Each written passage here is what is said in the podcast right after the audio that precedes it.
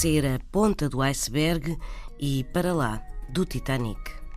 Fala-se em ponta do iceberg para referir a parte conhecida de uma situação ou de um problema quando prevalece a ideia de que a complexidade ou a extensão do assunto foi apenas ligeiramente abordada, deixando ainda muita coisa por revelar.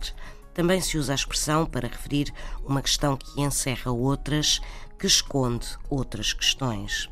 A analogia com o iceberg, com a massa de gelo que flutua à deriva no mar, deve-se ao facto de a parte submersa de um iceberg ser, em média, sete vezes superior em tamanho à parte imersa, ou seja, esconde mais do que mostra.